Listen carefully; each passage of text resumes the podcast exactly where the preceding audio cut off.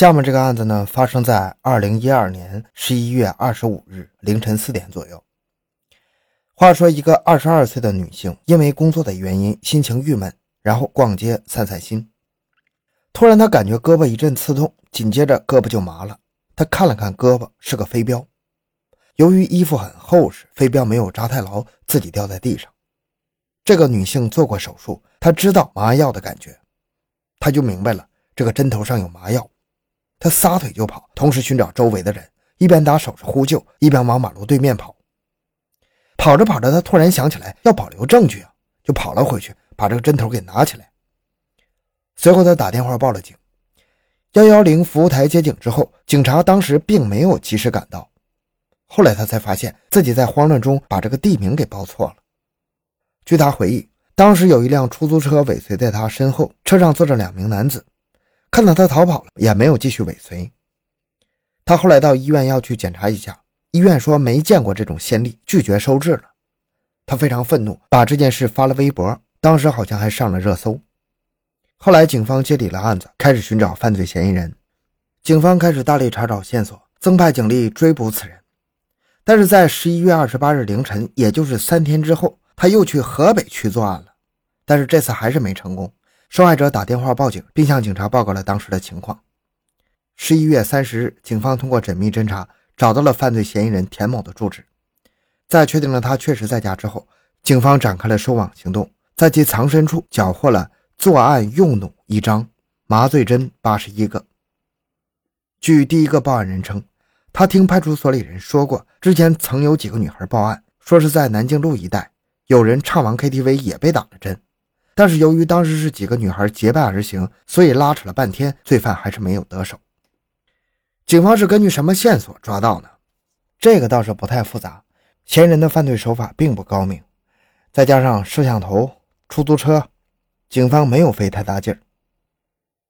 虽然这个案件罪犯并没有得手，受害者并没有遭受实际的伤害，但是这个案件呢，细思极恐。首先，这个案子发生在市区最繁华的地段；其次，受害者都是普通的女孩；然后，作案方法非常卑鄙。如果罪犯得手把这个女孩麻倒带走的话，一定会对她进行侵害的。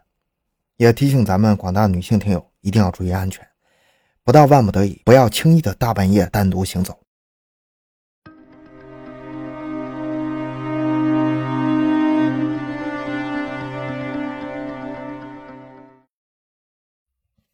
咱们继续讲案子。受到很多影视剧的影响，尤其是犯罪题材的影视剧，在我们脑海中呢，可能犯罪者通常都是智商比较高的，但事实上不是这样。美国有科学家研究了大量的罪犯资料，得出结论：罪犯的智商普遍是偏低的。咱们正常想一想，聪明人可以在规则中获取自己的利益，那些头脑比较简单。或者是好吃懒做的人，可能更不太适应规则，不太容易成功，因此他们只能通过暴力来打破规则，获取利益。所以，通常来说，罪犯往往不是那些聪明的，而是相对来说比较笨的。换个说法，聪明人用不着犯罪。所以，现实中的高智商犯罪其实很少，但是也有。比如，曾经有这么一个人在北京某地实施了这样一个犯罪。这个案子如果没有高科技的辅助的话，很可能永远不会破获了，而受害者很可能会被杀害。有这么一个小女孩，咱们叫她小 A，她长得挺漂亮，经常喜欢在微博、QQ 空间贴出自己的照片，然后还经常晒自己去哪里、位置在哪里，甚至是在做什么。她的最后一条微博是：“我在某个餐厅，餐厅环境很好，菜的味道不错。”只可惜只有我一个人，好孤单。然后他就消失了。由于家属报案比较及时，警察调查此案也比较快。警察查遍了他的微博、他的 QQ，没有发现任何线索。发现他虽然长得很漂亮，但是社交非常简单，也没有男友。QQ 上朋友呢也没有特别关系的男人。那他是怎么消失的呢？警方开始想用简单的方法寻找。就在女孩失踪的餐厅附近查找周围的监控录像，结果发现女孩出现在某个摄像头上。当他从镜头消失进入摄录盲点的时候，他还是一个人独自在走。结果到了下一个摄像头的监控范围，却发现女孩并没有走过来。但是与此同时，有一辆汽车驶过了，这辆汽车就成为了绑架女孩的嫌疑车辆。警方通过车牌照找到车主，结果车主说，车子丢了一阵儿，又被人送回来了，而且车回来的时候特别干净。警察在里面搜索了半天，连半个指纹都没找到，这反而让人生疑呀。车主马上成为了警方的怀疑对象。警方对车主进行二十四小时监控，但是时间一分一秒过去，没有任何线索。车主也确实没有作案的可能性，因为他有不在场证明。警方把希望寄托在了高科技上。什么高科技呢？主要是网络手段。先通过新浪和腾讯，他们找到一条线索。有一个手机 QQ 经常进入 QQ 空间浏览这个女孩的内容，然后巧妙地删除了记录，但是腾讯都留着。同时，新浪微博某账号也经常浏览这个女孩的微博，但他并没关注这个女孩。警方把这两个账号所用的设备进行比对，发现是同一个设备，而且在这女孩失踪之前的半个小时，这个设备又曾经浏览过女孩的最后一条微博。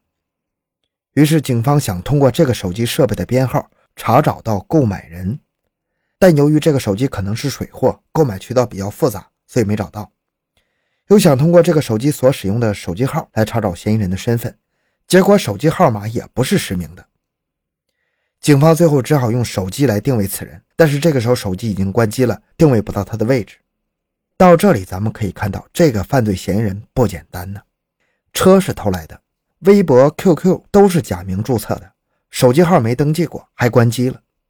查找周围的摄像头都没有发现这辆车从何而来，又向哪儿去，几乎做到了滴水不漏啊。之所以这个计划这么周密，是因为这个女孩以前多次来过这个餐厅，而且每次都在微博上直播，因而，在事发之前，嫌疑人已经多次踩点，找到了摄像头的盲区，所以这基本上就是完美作案了。这个嫌疑人为了搞到这个女孩，可谓是煞费苦心呢。那就抓不到他了吗？咱们先来推理一下：第一，这个人家庭稳定，收入也相对不错，有较多的闲暇时间；第二，有驾照，经常驾车，因为在作案的时候将车作为作案工具，他表现得非常自信。同时，因为他有驾照，因而不敢留下指纹，因为考取驾照的时候要做指纹登记。第三，偷车技术娴熟，具备反侦查意识，说明平时喜欢刑侦知识，而且此人动手能力强，很可能懂一些技术。第四，此人相貌较佳，言谈不凡，穿着体面，因而能轻易骗得女孩上车。第五，此人可能不止一个住所，很可能有多处房产，以便藏匿受害者。这个人做事非常小心，以至于到了偏执的地步。因而，在这次作案之后，他的生活习惯必然发生巨大的变化，甚至相貌特征、衣着习惯也会有所改变。可是，即使有这样的推理，在北京一个两千万人口的超级大城市，想要靠这个来查找嫌疑人，依然有很大的困难。那就没办法了吗？咱们刚才说了，他们用的是技术手段，他们通过技术手段查到了这部手机。曾经登录过哪些 QQ 账号，上过哪些网站，浏览过哪些信息，甚至是读过哪些小说，都查到了。很快，警方根据这些线索锁定了犯罪嫌疑人的大概位置。警方暗中摸排，找到了几个嫌疑人，然后经过缜密的侦查，最终发现其中一个人作案嫌疑最大，因为他最近改变了一贯的发型。不再穿以前总穿的服装，车上也贴了新的亚光贴膜，而他做出这些改变的时间刚好就是女孩失踪之后。然后对嫌疑人进行跟踪，调查期间发现他每天晚上都要前往一户民宅。警方在他离开之后对民宅进行了搜索，发现了被囚禁在密室中的失踪女孩，然后警方就把他逮捕了。这个案件咱们可以得到两个结论：第一。网上轻易暴露自己的信息是一件非常危险的事儿。第二，开着一个豪车停在你面前搭讪你，也是一件非常危险的事儿。虽然他很帅，虽然车很好，案子中的车是法拉利，就是他偷来那个又送回去那个。